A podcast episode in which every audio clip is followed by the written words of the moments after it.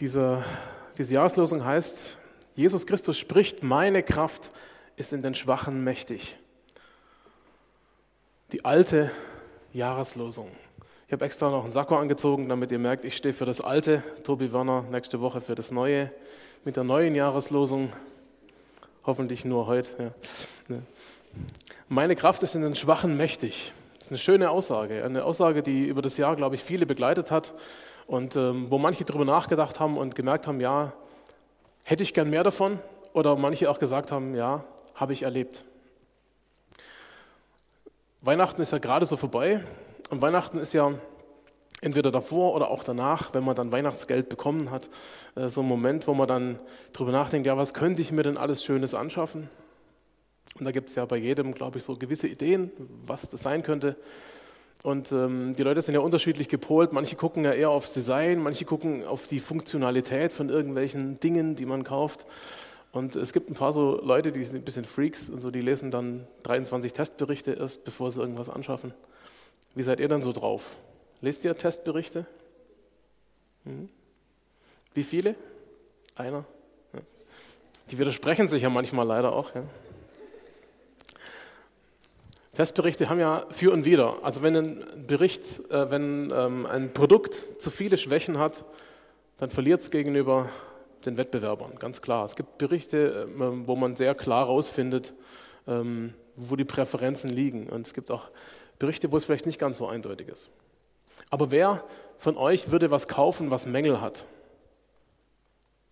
Wo jetzt ein Testbericht irgendwas zerreißt und sagt, hey, das geht gar nicht. Wo, wer würde dann sagen, ja, ich kaufe es trotzdem, weil ein Apfel drauf ist oder weil irgendwie, ähm, weil es schön aussieht oder so. Ja.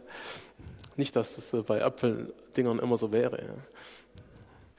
Ja. Ähm, aber egal, was auch immer eure ähm, Entscheidungen äh, unterstützt und ähm, Fakt ist, perfekt gibt es nicht. Es gibt ein paar so Leute unter uns, ich gehöre mit auch tendenziell dazu, die gerne auch Dinge richtig gut machen und auch Dinge richtig gut haben wollen und dann ist manchmal etwas teurer leider und dann muss man halt ein bisschen länger sparen. Die Frage ist, auch wenn es perfekt nicht gibt, die Frage ist, worauf lege ich Wert? Was ist mir wichtig dabei? Das hilft bei so einer Entscheidung. Wenn es um eine Anschaffung geht, kann man ziemlich klar herausfinden, wo die Schwächen sind. Spätestens dann, wenn man das Ding in Gebrauch nimmt. Aber nicht nur bei Technik, sondern auch bei Menschen sind Schwächen eine Realität, sind Schwächen eine Tatsache. Aber wir tun uns unendlich schwer damit, diese Schwächen voreinander zuzugeben, dazu zu stehen. Und sogar im kleineren Rahmen gibt es immer wieder Momente, wo wir uns schwer tun zu sagen, ja, ich habe da ein Problem oder ich habe da ein, ein Hindernis oder eine, eine Begrenzung in meinem Leben, in dem, wie ich so agiere oder so. Und ich glaube, dass ein ganz starker Grund dafür ist, ist der erste Punkt, dass Schwäche bewusst macht, dass andere Macht über mich haben. Wenn ich über meine Schwäche rede, dann gebe ich dem anderen damit Macht über mich. Dann weiß er was. Dann weiß er was, wo ich vielleicht so eine Schattenseite habe oder wo es irgendwie nicht so ganz äh, glänzt wie Gold. Und mit der Macht dieses Wissens kann auch nicht jeder unbedingt umgehen. Vielleicht hast du schon erlebt, wahrscheinlich sogar hast du schon erlebt, wie jemand mit deinen Schwächen umgegangen ist auf eine ungünstige Weise, wie deine Schwächen ausgenutzt wurden oder wie andere sich darüber lustig gemacht haben. Deshalb legen wir meistens Wert darauf, unsere Begrenzungen nicht unbedingt an die große Glocke zu hängen, zu sagen, hey, das kann ich nicht, das kann ich nicht, das kann ich nicht, äh, jetzt wisst ihr es alle, sondern in der Regel halten wir das eher zurück. Ich bin zum Beispiel ähm, eher ein eher zurückhaltender Typ. Die meisten werden das schon gemerkt haben. Und ähm, ich leide manchmal darunter, dass ich, oder ich wünsche mir manchmal mehr ähm, Dominanz. Ja, zum Beispiel, wenn ein Gespräch läuft und äh, irgendjemand redet zu viel, dann halte ich das ziemlich lange aus und manche andere nicht unbedingt. So ein Beispiel, wo ich das bei mir merke. Was erlebst du bei dir als Schwäche? Gibt es einen Punkt, wo du sofort dran denkst und sagst, ja, da fällt mir sofort was ein? Oder ein, zwei, drei Punkte, wo du sagst, hm, würde ich gern bei mir ändern oder anders haben. Das ist ja Teil unserer Prägung. dass wir Schwierigkeiten haben mit unseren Schwächen, dass wir Probleme damit haben, auch als Christen. Wir sind ja eher so geprägt, dass wir erfolgreich sein wollen, dass wir ja, gut dastehen wollen, uns gut verkaufen. Und auch als Christen ist man manchmal, ziemlich schnell dabei zu propagieren, ja, wir haben ja den Sieg, Jesus hat den Sieg errungen für uns und so, da müssen wir auch siegreich leben. Ostern ausstrahlen, sozusagen die Auferstehungskraft muss sich ja in unserem Leben auch zeigen. Und dann merkt man manchmal, wie das in der Realität manchmal ein bisschen knirscht. Aber wie ist es? Ein Christ, der schwach ist, wirft doch irgendwie ein schlechtes Licht auf Gott. Zumindest behaupten das manche. Und genau das haben auch ein paar Christen in Korinth damals dem Apostel Paulus vorgeworfen.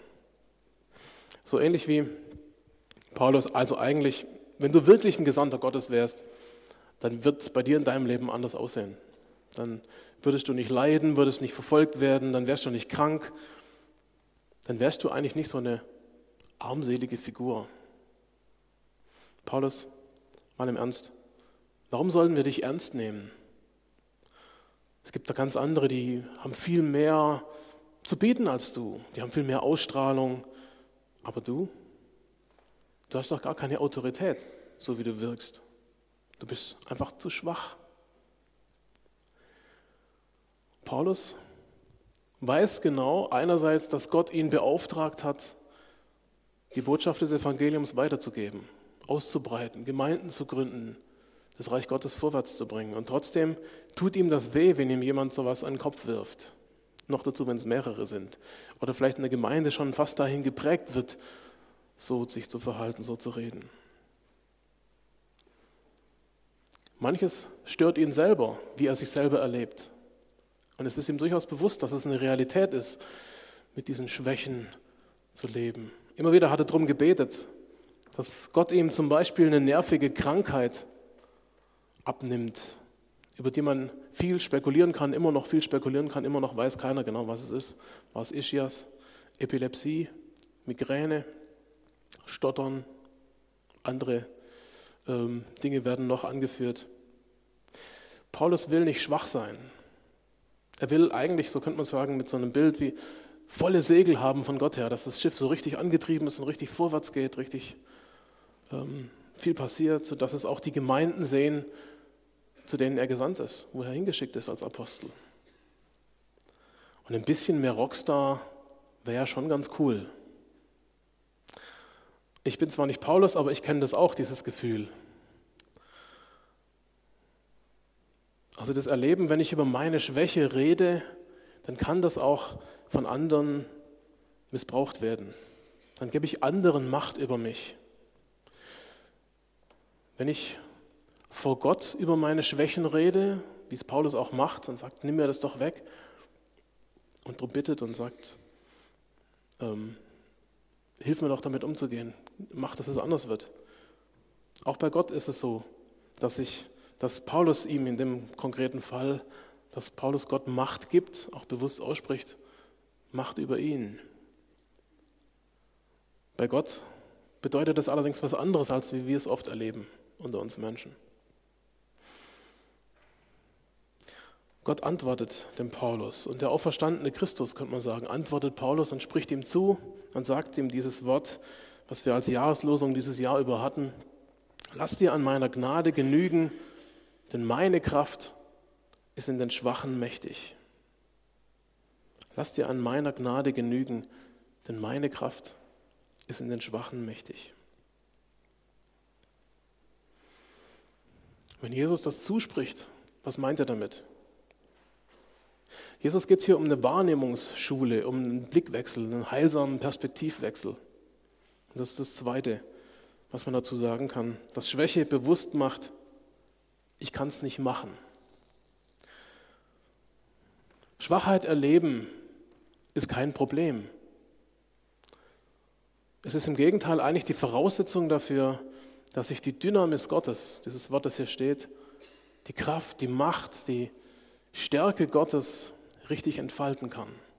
Das ist die Voraussetzung dafür, dass ich diese Schwachheit mir bewusst mache.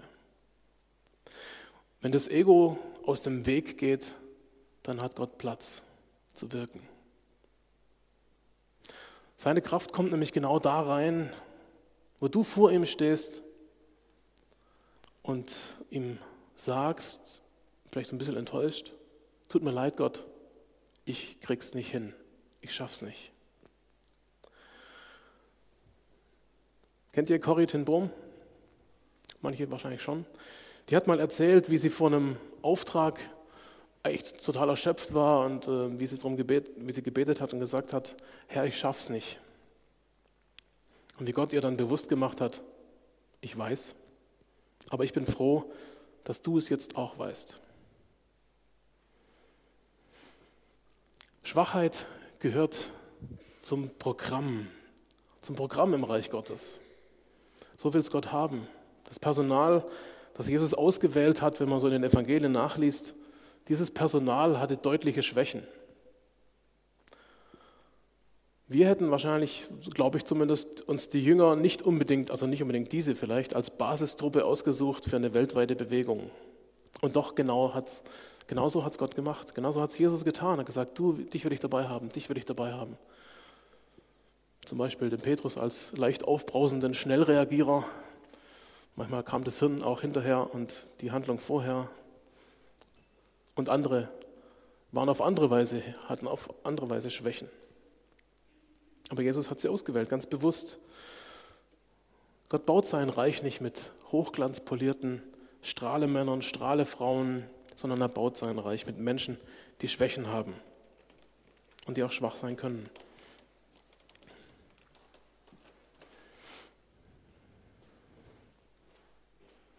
Also man könnte sagen, ein Satz an alle, die sich ihrer eigenen Stärke sehr wohl bewusst sind, ähm, eine Aussage, seid euch bewusst, dass Schwachheit auch in eurem Leben dazugehört. Und dass Gott euch ganz genau darin begegnen will. Das ist vielleicht eine ganz spannende Herausforderung für Menschen, die sich als besonders stark erleben, dass Gott genau in der Schwachheit präsent sein will, genau in der Schwachheit es ausfüllen will. Jesus sagt dir zu, mir geht es um dich. Mir geht es um dich persönlich, als, als Persönlichkeit, als Mensch. Mir geht es nicht um einen Erfolgsmenschen, auch nicht um einen Erfolgschristen. Ihr kennt wahrscheinlich die Werbung, so mein Haus, mein Boot und so weiter und so fort. Auch nicht so, meine Studienbibel hat mehr Kerben als deine, meine, mein Terminkalender hat mehr fromme Termine als deiner, mein Inner Circle in der Gemeinde ist größer als deiner. Es geht nicht darum, sich glänzend vor anderen zu präsentieren. Ich glaube, es wäre echt schade, wenn es so kommt wie ähm, in der Westernstadt in den alten Karl-May-Filmen, vorne ganz viel große Fassaden. Wenn man dann dahinter guckt, ist nicht viel da. Und wenn man so Luthers Übersetzungen liest, kann man ja schon ins Fragen kommen und sagen, ja, wenn es da heißt, in den Schwachen mächtig, heißt es dann, dass die Schwachen jetzt irgendwie toller sind als die Starken? Sollen wir uns schwache Menschen zum Vorbild nehmen? Kann es das sein? Luther führt mit seiner Übersetzung da eigentlich ziemlich aufs Glatteis, weil er Schwachheit nicht als das, die Präsenz von, von schwachen Momenten, von, von Schwachheit ähm, ausdrückt, sondern weil er Schwachheit personalisiert. Und dann werden aus den Schwächen die Schwachen. Aus dem Erleben von Schwachsein wird der schwache Mensch. Und das steht so nicht da. Schwach sein ist nicht besser als stark sein. Aber wo du dir deiner Schwächen bewusst bist, da musst du sie gerade nicht übertünchen, anmalen, so tun, als ob du stark wärst, wo du es gar nicht bist.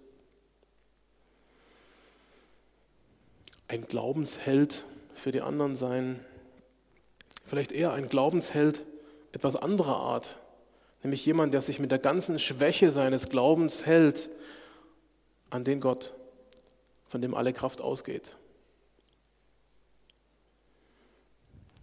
Das dritte und letzte, was man sagen kann, Schwäche macht bewusst, dass Gottes Kraft aus, es ausmacht, dass es diese Kraft ist, die es ausmacht.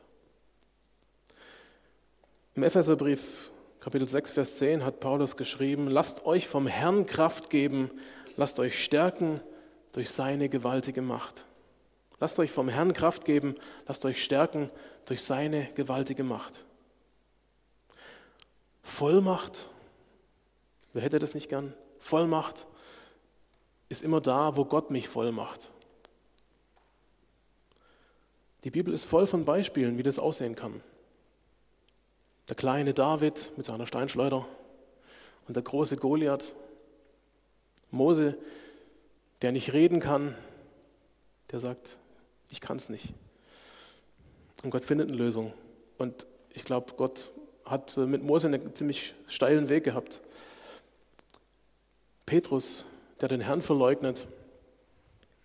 Und Petrus hatte auch eine interessante Geschichte mit Gott. Und viele andere mehr. Vielleicht fallen euch auch Leute aus eurer Zeit ein oder wie ihr selber erfahren habt, aus eurer Kindheit, aus eurem, ja, wo ihr in der Gemeinde unterwegs wart. Leute, wo ihr sagt, da habe ich Gott eigentlich erlebt, wie der Kraft gibt an Stellen, wo sie derjenige nicht hatte. Schwachheit ist kein Makel. Schwachheit ist eine Realität. Und zwar eine, die Raum gibt für Gottes Größe. Nochmal die Aussage von, dem, von der Jahreslosung 2. Korinther 12, Vers 9 und 10 zusammen mit diesen zwei Sätzen, wo Paulus sagt, der Herr hat zu mir gesagt, meine Gnade ist alles, was du brauchst, denn meine Kraft kommt gerade in der Schwachheit zur vollen Auswirkung. Daher will ich nun mit größter Freude und mehr als alles andere meine Schwachheiten rühmen, weil dann die Kraft von Christus in mir sichtbar wird. Also lasst uns Ja sagen zu unseren Schwächen. Sie Jesus hinhalten und ihn einladen, dass er was draus macht. Auch wenn das Jahr schon dem Ende entgegengeht, kann man das immer noch machen, auch wenn die Jahreslosung dann sozusagen nicht mehr offiziell über dem Jahr drüber steht. Wir können einüben, wahrzunehmen, wie Gott unsere Begrenzungen, unsere Wachstumsbereiche, könnte man auch sagen, unsere Schwächen füllt. Zum Beispiel so, wie, wir es jetzt tun, wozu ich euch jetzt einlade, bevor wir miteinander Abendmahl feiern, gibt es Gelegenheit, ein paar Minuten nachzudenken über das Jahr 2012, über das, was ihr erlebt habt in diesem Jahr mit Gott, wo ihr ihn erlebt habt als nahe, als präsent, wo ihr ihn erlebt habt als vielleicht eher distanziert, wo ihr ihn in dem allen äh, wiederfindet. Vielleicht gibt es da Momente, wo er sagt, da habe ich eigentlich so einen roten Faden entdeckt, wie er mit mir unterwegs war. Ich möchte euch einladen, über ein paar Fragen nachzudenken.